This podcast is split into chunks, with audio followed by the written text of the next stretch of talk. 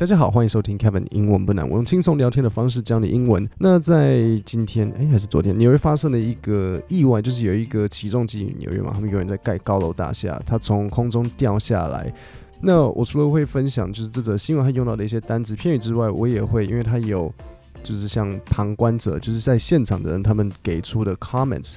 那这个新闻他就有写，所以我想说，我也用这个机会让大家听听看，当你遇到一个现场有灾难，或是遇到一个意外的时候，这些人他们会用什么样子的英文来形容？但是在开始之前，我要先介绍今天节目的赞助，德国的 Emma。那今天这段介绍原本是要分享使用后一个月的一些。感想和优点，可是我坐下来要录音的时候，就发现说，除了跟之前跟大家介绍的 Emma 他们的 Hybrid 床很透气，枕头很舒服，可以调高度之外，没有什么特别的东西还要再分享了。我就晚上睡觉躺下去，也不会特别哪边有什么感受。以前躺之前的床会觉得说，哎，被下背。怪怪的，所以可能会换侧睡，可是现在就没有什么感觉。然后早上闹钟醒来的时候就起来，我也不会想说要先翻半身，然后再慢慢起来，就就直接起来就好。那其实我觉得床这种东西就是要让你可以不去想它，你不会有额外的烦恼。就像你的手机，你不会去想你的手机有多方便，因为就习惯了。如果你自己的床会让你有觉得哪边怪怪的，或是哪边说不出来的一种感觉，或是让你晚上睡觉前的时候会想要找一个好角度。Emma 的床有一百天试睡，喜欢就买，然后不喜欢就退货，你完全没有任何损失的地方。尤其在父亲节优惠，Hybrid 床垫加记忆枕组合价五折，然后输入我的专属优惠码 Kevin T W 十，不限金额与品项，可以搭配使用，再打九折。优惠码和产品连接，欢迎看下面资讯栏细节。A construction crane caught fire and partially collapsed in the heart of Manhattan on Wednesday morning, sending commuters flying for their lives as rubble rained down onto the streets below. 好，所以这边第一个单词是 construction，意思就是工程。然后这边他就说 a construction crane，construction crane 就是工程的起重机，就是那种吊车。它怎么了？它 caught fire，所以。 Caught fire 呢，这是一个英文的惯用语。Caught fire 的意思就是着火。所以，比如说像我造一个句子：The building suddenly caught fire sometime during the night，就在夜晚中的这个大楼突然之间就着火了。那这边有另外一个单词，我觉得大家要学起来，就是 commuters。Commute 就是通勤的意思，这个很重要。所以你在跟人家，比如说你跟外国人对话，或是在你在形容你的生活的时候。比如说，你要问人家说：“哎，那这大家工作很常讲这个啊？你上班通勤都多久？How long does it take for you to？” 你也可以说：“How long does it take for you to get to the office？”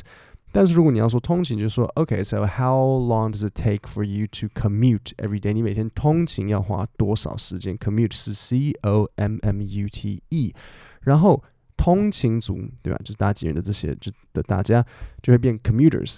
OK，所以造一个句子：I see many commuters staring at their phones on the metro every day. The fire broke out at around 7:30 a.m. on a crane on a building under construction along West 41st Street and 10th Avenue, close to Hudson Yards. 好，所以这里有一个，这是只在跟你讲地点啊，就 West 41st Street，然后 10th Avenue。 然后它就是这个这个交叉口，因为外国他们就是一个一个 block 嘛，但是但是我们我们这边比较不会啦。好，但是这里我要特别讲的是这个片语动词 broke out，当然这是过去式，它的现在式就是 break out。片语动词呢，往往会是大家的一个非常大的困扰。那片语动词很有趣是，它往往会有一个对应的单字，OK？所以什么意思？举例来讲，嗯，好。比如说，我把一个火灭掉，这个英文的片语动词是 put out。比如说，to put out a fire，OK？我说消防员把这个火扑灭，the firefighters put out the fire。但是 put out 如果我用一个单词来讲，就是 extinguish，the firefighters extinguished the fire。那这就是片语动词有趣的地方。讲话的时候，通常都会用片语动词。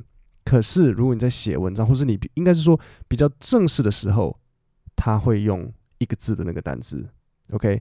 但是这就来了，至于要正式到什么程度呢？比如说教授讲话是够正，教授讲话其实还是 还是会用片语动词，开会也还是会用片语动词，但是通常是写的时候在，或是更正式，那这时候可能银行写来的信就不用片语动词。那我在这里要讲的片语动词呢是 break out。那 break out 其实很难，有些片语动词比较单纯，比如说 put out 这个还蛮蛮单纯的，或是比如说像穿裤子 put on 这是片语动词，break out 会很难，break out 比较困难是因为它有非常多不一样的使用情境，都是同一个字，但是意思完全不一样。我把常见的五个使用 break out 的方式讲给你听。好，所以整体上他们的意思都是发生，可是在这几个发生里面，他们有一些小小的。情境上有一点点差异。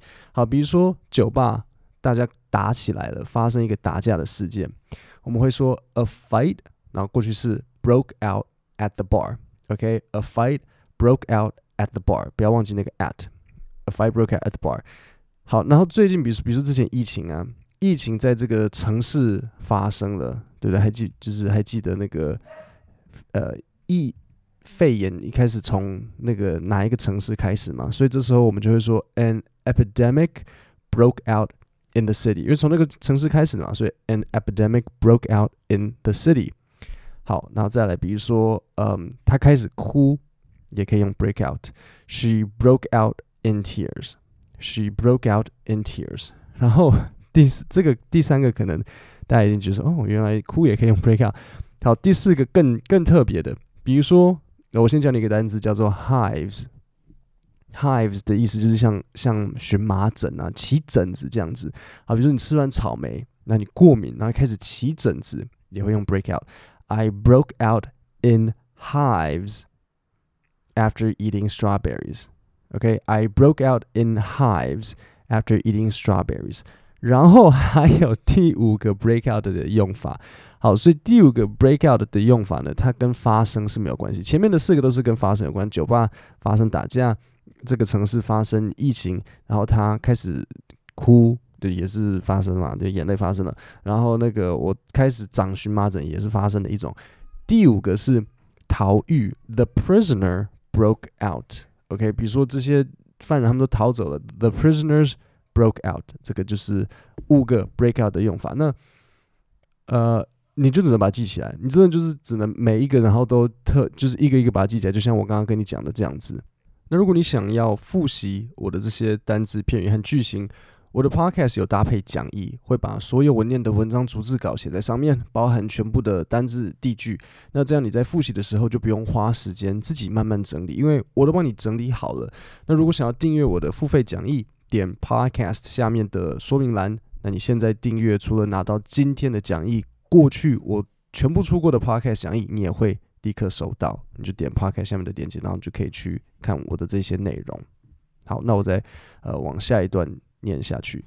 Bystander footage showed the top of the crane on fire before it suddenly collapsed, crashing into a building opposite where it appeared to smash several windows.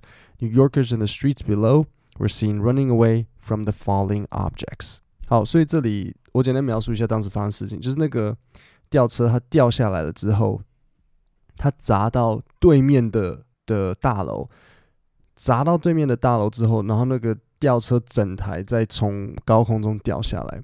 所以这里呃讲一下 bystander 就是旁观者，所以这里他说 bystander footage，bystander footage 就是旁观者的影片，就是路人拍的影片。那在这里我要教一个很有趣的嗯专有名词。就是 bystander effect，bystander effect 就是旁观者效应，就是呃，有时候你会听到说，哎，比如说这里有一明明有一个人他被抢劫，然后路上有五十个人，然后没有一个人去阻止，那为什么？就是因为大家就会觉得说，哎，等一下，是要要要我行动吗？还是是是有别人会行动吗？我觉得不完全是因为大家不想帮忙，我觉得有时候是大家会吓一跳，或是会有时候遇到突发状况，人会不知道怎么办，然后想说，等下会有别人在在那个吗？所以我觉得大家。呃，我觉得我自己我会尽量这样告诉自己，就是比如说我看到 OK 阿妈要过马路啊，或者什么的，我就会想说好，我会想要赶快冲过去做第一的那个，我不会觉得说哦，我要等别人来做，就是说没有我我可以当那个好人。那我觉得这个就是，比如说你看到有人要帮忙说，哎，你就可以想说，不要想说哦，没差，别人会做，就是你可以帮忙啊，对不对？那所以我觉得这个 bystander effect 就是一个哦，还有一个很有趣的是，我记得有一个。文章还是报道在讲说，bystander effect 会怎么样子影响呢？就是，嗯，比如说有一个人受伤了，有一个人倒在地上，然后这时候大家会有点手忙脚乱，不知道谁要负责做什么。所以一个很好大家可以做的事情就是有一个人要跳出来主导，就说：“好，你打给警察，那你嗯把他帮他做 CPR，或者是你去问问看附近有没有医生，然后你联络救护车。就是有一个人要站出来，然后指派工作给其他人，不然每个人都想要打给警察，每个人都想要叫给救护车，就是大家会。”嗯，都都在做同一件事情，所以我觉得这个也是。哎，我下次你有遇到状况，你就是跳出来，然后说，哦，你去干嘛？你去干嘛？然后大家就可以分工合作。好，那现在大家听完这个新闻呢，我就会念一下在现场的人他们去怎么样子形容他们当时发生的事情。好，所以这个人他就讲说，We're walking down the stairs。那你要记得嘛，因为这个起重机掉下来之后，他先砸到对面的的大楼。所以里面的大楼的人就有点，他们就开始在逃，因为他们不知道会发生什么事。所以这个是对面的大楼的人，他们就说：“We're walking down the stairs, and that's when you hear the boom, boom, boom，就是有东西这样子砸下来的声音。My heart is jumping out of my chest because after that rumbling, I'm like, this building is going to come down。好，所以这里有一个谚语，就是他说：My heart is jumping out of my chest，就是他心脏跳得好用力，就是感觉快要从呃身体里面跳出来。就是说我非常紧张，然后他就说：“哦，感觉好像这个这个大楼要垮下来。”诶，又一个片语动词，come down。 OK，他就说：“I'm like this building is going to come down，对不对？”好，然后片语动词他说 “come down”，如果我们用一个字来代替的话，会是 collapse。好，那下一个人他说：“I was walking down the stairs and the building is rumbling。”rumbling 就是 在震动。You've got people behind you who could trip, fall. It got a little scary. This guy, I see him fall head down, feet up, down the stairs when the rumbling happened and people start trampling over him. 超可怜。他说他看到有一个人，他就跌倒，跌了怎么样？他就头先往下，就是他们可能在下楼嘛，头就是先朝下，然后脚是往上的。所以他说 head down, feet up, down the stairs when the rumbling happened。然后大家这就见他。 在他身上，people started trampling over him。好，各位，那我们今天的这则新闻 podcast 讲到这边，我们下礼拜三见，谢谢大家。